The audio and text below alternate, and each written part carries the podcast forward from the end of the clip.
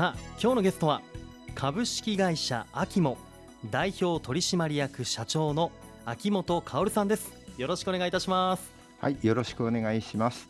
まずはラジオをお聞きの皆さんもご存知の方も多いと思いますが秋元さんについて教えていただけますでしょうか。はい。うちの会社はですねもともとあのらっきょうの加工をしてたんですね。はい。で宇都宮というのは実はらっきょうの産地だったんですよ。うん1960年。でらっきょうの産地だったんでその下付け加工をしまして、うん。えー神奈川にのお秋元食品という会社にですね、はい。えー商品を納めてたとう。んいう、で当時はらっきょうの原料基地だったんですけども、はい。だんだんやはりあの他の商品も手掛けようとうん。いうことで浅漬けを手掛け始めました。え。それで、えー現在に至るわけなんですけども今はもうらっきょうもやってませんしその途中でたくあんなんかもやってましたえがうん。これも今は製造してません。あそうなんですね。浅漬けキムチ、うん。えーここに特化している会社であります。はい。創業が1960年ということで昭和35年、えー今年62年を迎えるわけですね、えー最近では、えー秋もでは漬物日本一を選ぶ漬物グランプリ2022の法人の部で江戸時代の下疲れという商品が、えー浅漬けキムチ部門の準グランプリに選ばれたとのことでおめでとうございます。ありがとうございます。この江戸時代の下疲れとは一体どんな商品なんでしょうか秋元さん。えーあの私もあの小学校ぐらいでしたかね。あの給食で下疲れって出たんですけども、ん。なかなか苦手でしたね、苦手って方多いですよね、えーまあ、食べず嫌いなんだと思いますけども、えですけども江戸時代の下疲れってだいぶ違ってるんですよえね。あそうなんですね、えうんうん。あの鬼おろし状にしたそのうん。大根、大根。それとお県産の大豆の水煮。うんこれを合わせまして、はい。五穀酢とうん。白醤油を混ぜてうん。作った非常にシンプルなこの下疲れ食べたらですねはい。非常に美味しいとうん。いうことで、ぜひとも商品化しようと思ったんですよね。なるほど。今聞いたところだと酒粕とか使用されてないんですね。してないんですよ。へえどんな味わいになるのか気になりますね。これ開発のきっかけはどういったところがあったんでしょうか？えっとこれはですねおよそ200年前の江戸時代後期に発行されたはい。いくつかの古書に登場するうん。下疲れはい。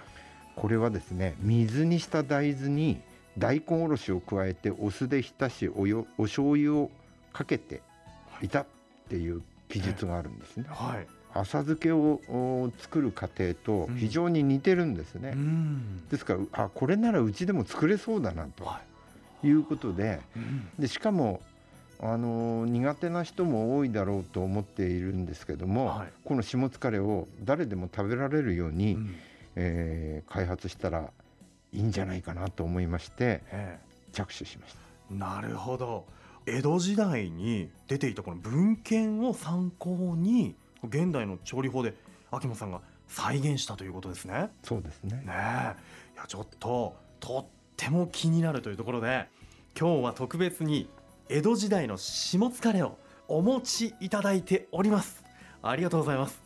食べてもいいですか？はいどうぞ。もう大豆と鬼おろし大根のね鬼おろしがあって見た目はとてもシンプルというのが分かるようにあの色が素材そのものの、えー色合いですよね。あのそのままナチュラルなカラー。これ白醤油だからですね。そうですね。ねいただいてみようと思います。いただきます、うん。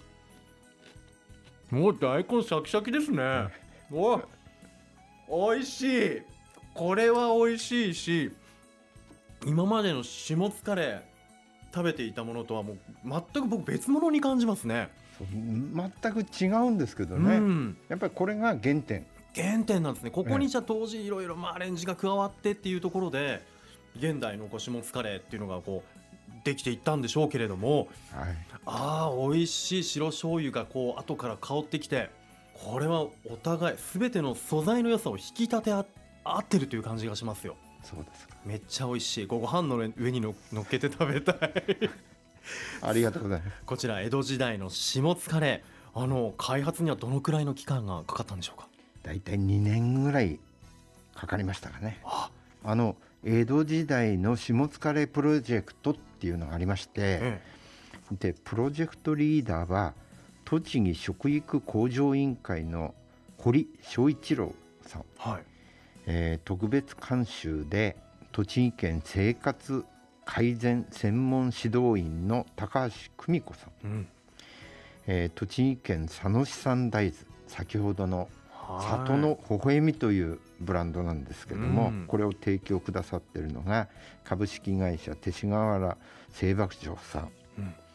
えー大豆の水煮加工が株式会社クッキンググローさん。栄養アドバイザーとして株式会社日本栄養給食協会さん、うん。そして栃木県宇都宮市の大根を提供して最終製品を加工しているのが私どもの株式会社アキモうん。というメンバーでプロジェクトチームが実はできてるんですよね。はあもうそうそうたるメンバー。これだけの方々が関わってこの製品を開発されたんですね。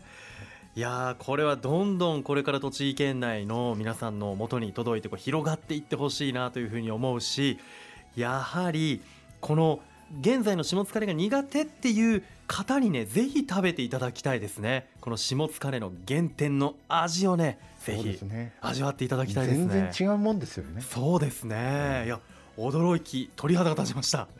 いやこちらの江戸時代の下津カレー販売予定などありますでしょうか？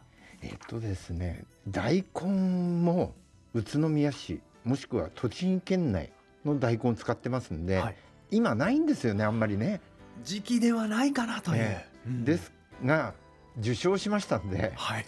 記念にあの限定販売をお！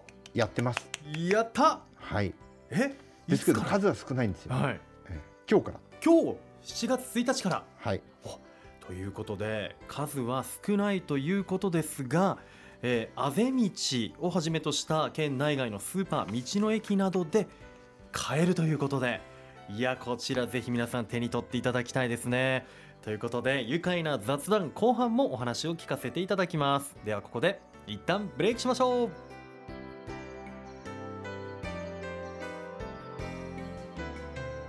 愉快な雑談。今日は株式会社アキモ代表取締役社長の秋元薫さんをお迎えしています。改めてよろしくお願いします。よろしくお願いします。秋元さんといえば今からおよそ3年前になりますが2019年7月に宇都宮市などが2010年から取り組むブランド戦略の一つである愉快ロゴの記念すべき1000個目のロゴとして記念セレモニーに出席されていたんですよね。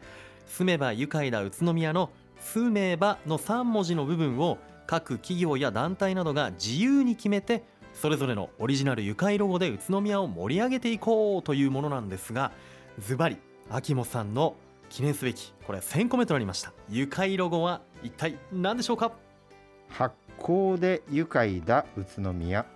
発酵で愉快だ宇都宮この愉快ロゴを作ろうと思ったきっかけまたその思いはどんなところでしょうか？そうですね。あの秋もはもう創業当初から漬物を作ってきました。はい漬物というのは野菜と発酵うんこれがセットになってるんですね。はいでこの発酵はほとんどが乳酸菌です。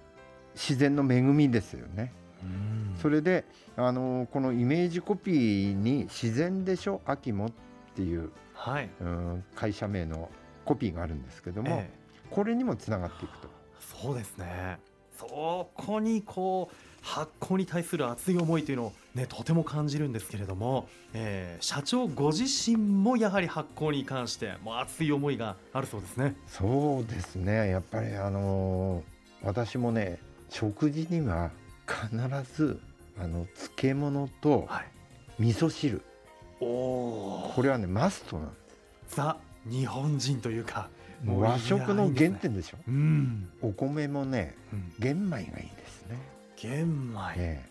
まあ健康のためにはこういう食生活をしていただきたいと思ってます。なるほど。もう毎日のことですもんね。そうですね。で浅漬けっていうとはい。皆さんよく言われるのが、普通の漬物、うん、たくあんですとかああいう漬物だと、えー長い時間かけて発酵してるっていうのは分かるんですけど、うん。浅漬けだとねどうしてもあれはただ味がついてる野菜だろうと。あ確かにそういうあの手軽に作れたりもするし、そうなんですよね、はい。一晩ぐらいでもううん一夜漬けって言いましたよね、はい。昔ね、うん。だからそうやって手軽に作れるんでただ塩味とかいろんな味のついたうん。野菜なんじゃないかとはい。言われているんですけどもええ。これをねあの九州産業大学とウェルシーライフラボとの共同研究でえ浅漬けは昔ながらの漬物と同じ発酵過程えをはこのたどる発酵食品であるい、なるほど。ということがね研究の結果分かったんです科ね。学的に突き止められたという、そうなんです。ですからもうこれはね毎日食べることによって、うん。こういった、まあ、日本古来から伝わってるそういう食事をですね、うん。取っていくことによって健康になっていくと。